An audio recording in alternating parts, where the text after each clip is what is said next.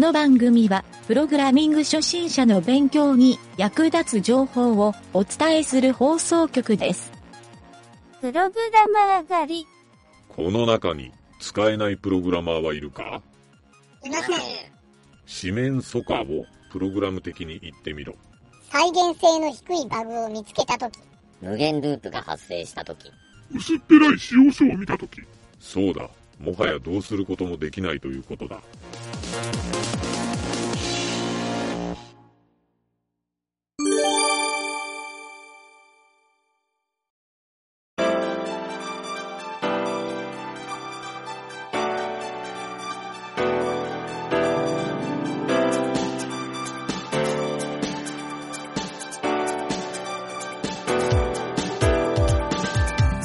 はい、どうも、なんちゃってエンジニアのゆげたです。プログラミングカフェの今回は第5回目ですね。壁打ちテニスを作ろうシリーズの第5回目になります。えー今回は何をやるかというと、前回やったカーソルでラケットを動かすという処理を今度はですね、マウス操作で動かすという処理に変えてみたいと思います。まあ、変えるというよりは、処理を追加する感じですね。なので、えーラケットがですね、カーソルで動かしてもいいし、マウスをこう動かしたらそれに連動して、ラケットも動くという、どちらでも操作ができるっていう状態になります。えー実際にですね、動かしてみるとわかるんですが、カーソルよりはマウスの方がコントロールしやすいなという感じなので、今回はですね、ぜひパソコンで作業をしてもらいたいなと思います。はい。まあおそらくエディターを使ってプログラミングを書き込んだりしていると思うので、皆さん今パソコンを触ってる状態だというふうに思うので、えーそのままですね、えーブラウザーで確認をしてもらうといいかもしれません。はい。それではですね、今回は前回とまたソースコードが若干変わっているので、まあ、JavaScript だけなので、えーそれをですね、ちょっと前回のプログラムに上書きをしてもらってですね、えーまあ、新しく作ってもらってもいいんですけど、それでちょっと今回の放送を聞いてもらいたいと思います。はい。ではですね、最初にまず、プログラムのソースコードが書かれているサイトを、えーちょっと言っておきますね。はい。URL 言います。https コロンスラッシュスラッシュ bit.ly スラッシュ数字の3アルファベット小文字で rgm 数字の13アルファベット小文字の J。はい、これでアクセスしてもらうと、えーなんちゃってラジオのサイトのソースコードを表示するページが開くと思うので、そこの中のですね、JavaScript のソースコードを、えー自分のですね、ローカル環境の JavaScript にコピーしてもらって、えーそれで一旦準備完了になります。はい、大丈夫ですかね。えっ、と、もし、まだ作業を完了してないという方がいましたら、えー一旦ですね、ラジオをちょっと止めてもらって、えー作業が完了したら聞いてもらえると、よりわかりやすいかと思います。もしそのまま、えー聞くという方は、このまま進めてもらってもいいんですが、基本的にちょっとプログラムを追いながら、え解説を入れていくという流れになるので、ちょっとわかりにくいということもあると思うので、できればソースコードを見てもらいながら、まあ、先ほど言った URL の JavaScript のソースコードを見てもらっているだけでもいいかもしれないです。はい。えーその画面のですね、上に書いてある RUN っていう欄、実行ですね。このボタンを押すと、えーそこでですね、実際にプログラムの動きが確認できるようになりますので、プレビューのところにラケットが表示されるので、それをマウスで動かすのが確認できると思います。はい。ではですね、まず最初に見てもらいたい部分は、えー今回はですね、前回登録したセットイベントという関数。はい。最初に書いてあるメイン関数の中にあるセットイベント。はい。ここが書かれている部分は、ソースコードのですね、42行目ぐらいですね。はい。ここに書いてある main.prototype.set アンダーバーイベント。はい。このセットアンダーバーイベントっていう関数を作っているので、その中にマウス操作っていうのを一番下の1行入れてるんですね。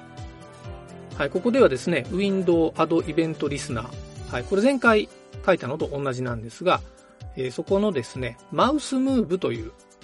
このイベントに対して、えーマウスムーブ関数というのを作って、そこに処理を飛ばしています。はい。マウスが動いた時に実行されるっていうイベントになってますね。はい。ということで、えー今回このマウス操作のこのアドイベントリスナーが追加されて、えーあとですね、このマウスムーブっていう関数が作られているので、その箇所に一旦進んでもらって、行で言うとですね、102行目ですね。main.prototype.mousemove はい、そういう風に書かれて、ファンクションって書かれているんで、ここはマウスムーブの関数の処理が実行されるところになっています。はい、また前回ですね、えー説明したこのファンクションの中にカッコいいって書いてある。この部分は、えー前回と同じくですね、イベントの情報が入ってきます。今回のイベントで言うと、マウスムーブ、マウスが動いた時に、えーマウスの座標とかですね、そういったのが入ってくるイベントになります。まあ、もっと言うとですね、マウスが動いた時に、今、動いた先、今その位置でどのエレメントの上に乗っかっているかとか、そういう情報も取れたりするんですね。はい。ただ今回は、マウスのですね、X 座標のみ取得するようにしています。なので、えっ、と、そこの関数の上から2行目に書いてある dis.mouse_pos こういう変数を作って、イコール e.page 大文字の x。はい、これがですね、マウスの座標を取る e というかイベント情報からですね、はい、イベント .pagex っていう、この命令を覚えておくと便利ですね。はい、ちなみにこれが、えブラウザーのですね、左上の座標を00とした時の X の座標、横の座標ですね。で、縦の座標を取りたい時は、ページ大文字の Y。はい、ページ Y ってすると取れます。はい、というのが、まず最初にマウスポスっていうマウスの座標を取得してます。で、次に LET で変数宣言をして、ベースアンダーバーオフセットイコールマイナス dis ドットスペースドットレフト。はい、これ書いてあるんですが、これ、ちょっとわかりにくい情報だと思うんですけど、このベースのオフセットっていうことは、0の位置をどこに持ってくるかっていうのをちょっと表してるんですね。はい。dis ドットスペースっていうのは、えーこの、なんて言うんでしょうね、フィールド画面というか、このテニスのグラウンドの座標とかを入れている、えーそういった座標軸とかが入っている情報の変数なんですね。その中にドットレフト、まあ、左から何ピクセル目から始まってるかという情報ですね。この分をオフセットっていう値で、ベースのグラウンドの座標をマイナスにすることで、えーラケットがですね、左端に行った時にぴったりゼロ座標になるというような計算式のベースにする部分ですね。このオフセットって言われている部分は。はい。で、実際処理は簡単で、えーその次の行に書いてある dis.racket アンダーバーマウスアンダーバームーブ。はい。これちょっと後で説明するんですが、えーラケットの座標位置を動かしてくださいっていう関数を作ってあります。で、その座標がマウスの座標から、えーグラウンドですね。そのフィールドの左端の座標。これをプラスしてるんですが、その手前で、えーマイナスの値を入れているので、実際はこれ引くですね。はい。まあ、ここで素直に引くって書いてもいいんですが、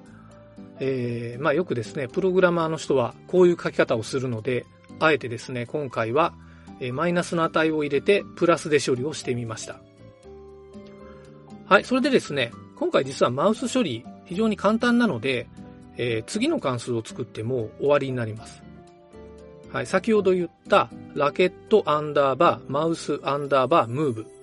はい、この関数ですね。ここにはですね、ファンクションカッコ X って書いてあるんですが、先ほどページ X とベースのオフセット、はい、これを、え、差し引いた数が入っているので、えー、この X は、このラケットをですね、この X の座標に、え、セットしてあげればいいというだけですね。はい。で、実際見てみると、えー、まず、ミンのとこですね。はい。ミンのところはですね、スペースのボーダーレフト。はい。このボーダーレフトっていうのは、その壁の幅ですね。そのフィールド画面の、に書いてある壁の幅をここでセットしてます。一番最初にセットをした値なんですが、もうちょっと忘れてる方もいるかと思うんで、まあ、あえてちょっとここで思い出してみてください。まあ、これがですね、ミンの値ということは、ラケットが左から0スタートをした時に、えー、一番小さい値が壁の厚さになると。で、マックスの値っていうのは一番右端に行った時ですね。これはスペースのウィズ。えー、このテニスのグラウンドの横画面、一番右の端の壁があるとこまでですね。はい、そこから壁の厚さを引いて、えー、かつですね、ラケットの長さ分も引いてあげないといけないんですね。はい、そうやって、えー、引き算をしたところがマックスの値になります。で、X がこのミンとマックスの中にいる間は、えー、自由にですね、その間に、えー、値をセットします。この時セットする命令が114行目に書いてある this.racket.style.setProperty まあ、これは CSS をセットする命令なんですが、このラケットのエレメントのレフトっていう設定に対して、x プラス px。はい、この x の値を、えー、ピクセル指定をしてますと。はい、ここは結構シンプルなので覚えておいてください。で、実際にミンとマックスの値はその手前で書いてある処理で、えー、もしミンより小さかったら x は0にしましょうと。はい。ここ0じゃなくてミンでもいいんですけどね。はい。次が、x がマックスより大きかったら、マックスの値にしましょうと。ということですね。まあ、その値が、まあ、x が上書きされているので、えー、その x の値を毎回セットプロパティすると。で、最後にマウスポスに x を入れておきます。これはですね、ちょっと、あのー、まあ、念のためにグローバル変数に保持しているという状態で、はい。現時点ではこれ書かなくても正常に動きます。はい。ということでですね、これで実際に、えー、修正した JavaScript を HTML 上で動かしてもらうと、マウスを動かすと、そのマウスの動きにラケットがくっついてきてるというように動いているのがわかると思うんですが、いかがですかね？はい、ここがうまくできたら、えー、今回のラケットのマウス操作は成功になります。はい、こんな感じでですね、えー、マウス操作でもちゃんと中の操作がコントロールできるという処理を覚えてもらえると、えー、いろいろなですね、ゲーム作りとか、まあ、インターフェース作り、操作作り、こういうとこに役立つと思いますので、ぜひですね、いろいろと自分で改良してですね、えー、プログラムのコツをつかんでみてください。はい、そんなわけで、えー、以上になります。ちょっと次回予告をすると、次回はスマートフォンのタッチ、いわゆる指でラケットを操作するっていう処理を追加で入れてみたいと思います。はい。ぜひですね、次回も聞いてください。それでは以上になります。